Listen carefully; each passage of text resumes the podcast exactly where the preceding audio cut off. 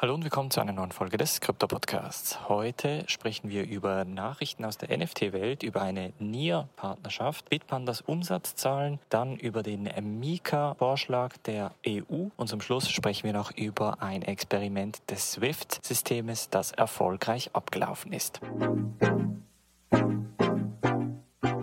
springen wir in diese erste News Story und zwar geht es darum, dass in der NFT-Welt sich vor allem bei den Blue Chips doch einiges getan hat, spezifisch bei den Board Ape Yacht Club NFTs. Da ist es nämlich zu einem Beirat gekommen, sogenannten Council, der aus der Community heraus gewählt wurde acht Mitglieder, die seit dem Anfang mit dabei sind und somit auch dem Wachstum von Board Ape Yacht Club beigesteuert haben, sollen weiterhin sich für die Community einsetzen und das Wachstum weiterhin fördern. Dann haben wir noch eine spannende Nachricht aus dem Cool Cats Universum. Dort wurde nämlich eine Partnerschaft zwischen Cool Cats und Animoca Brands angekündigt, welche unter anderem auch darauf deuten könnte, dass die Cool Cats in eine virtuelle Welt, also in eine Spielewelt reinsteigen könnten. Was ähnliches haben wir bereits gesehen beim Metaverse-Projekt von Board Ape Yacht Club. Da waren die Cool Cats auch vertreten und Animoca ist ja auch bei Yuga Labs mit investiert. Daher konnte diese Partnerschaft sehr wahrscheinlich da heraus entstehen. Zum Schluss sprechen wir noch über die V-Friends. Auch das ein sehr bekanntes Projekt von Unternehmer Gary Vaynerchuk.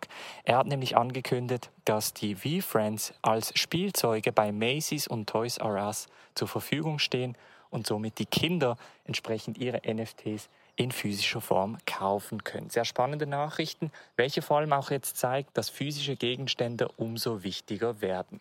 Das Ziel von Gary Vee ist es eigentlich, die V-Friends grundsätzlich etwa so populär wie Disney zu machen, beziehungsweise das nächste Disney aufzubauen. Dann sprechen wir über eine Partnerschaft des Near Protocol Projektes, da aber spezifisch dem Knotenpunkt-Provider Pagoda, der möchte nämlich seine Infrastruktur auf Google Cloud anbieten und das ist jetzt effektiv umgesetzt worden. Das bedeutet, dass vor allem Entwickler da entsprechend ihre Infrastruktur auf Google Cloud betreiben können. Ähnliche Partnerschaften haben wir bereits in der Vergangenheit mit Chainlink und Google Cloud erlebt. Es ist natürlich im Interesse von Google Cloud, da möglichst viele Anbieter onzuboarden, sodass die Entwickler effektiv die Infrastruktur auch nutzen. Dann sprechen wir über Bitpanda, denn die haben angekündigt, dass sie im Geschäftsjahr 2021 2020 einen Umsatz von 478 Millionen Euro erzielt haben mit einem Gewinn von rund 38 Millionen Euro. Das ist natürlich erfreulich. Man muss dazu aber sagen, das Geschäftsjahr 2021 war ein sehr gutes Kryptojahr. Das bedeutet, dass das Geschäftsjahr dieses Jahr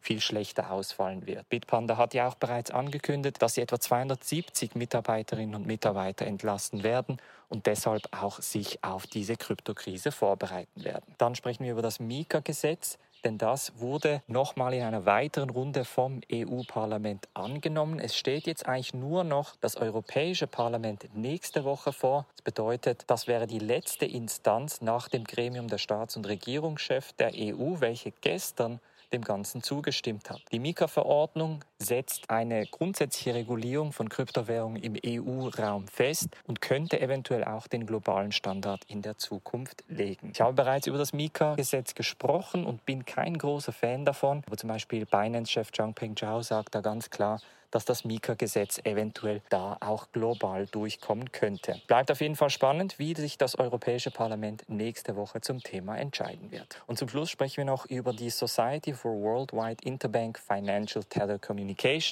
eher bekannt unter SWIFT, denn die haben angekündigt, dass sie erfolgreich Zentralbankwährungen digital sowie tokenisierte Assets durch das System gejagt haben sollen. Eine sehr spannende Geschichte, denn Sie sagen jetzt, dass CBDCs relativ schnell in über 200 Ländern und Gebieten weltweit ausgerollt werden könnten. Und das ist natürlich absolut im Interesse des SWIFT-Systems, was relativ langsam und relativ teuer und natürlich auch veraltet ist Viele Kryptoprojekte möchten ja das SWIFT-System unter anderem ersetzen. Momentan sind 11.500 Finanzinstitutionen beim SWIFT-System angeschlossen und auch einige Zentralbanken, welche im Experiment mitfahren mit SWIFT. Es bleibt also sehr spannend bezüglich des CBDC-Systems weltweit. Das war's von der heutigen Folge. Wir hören uns morgen wieder. Macht's gut und bis dann.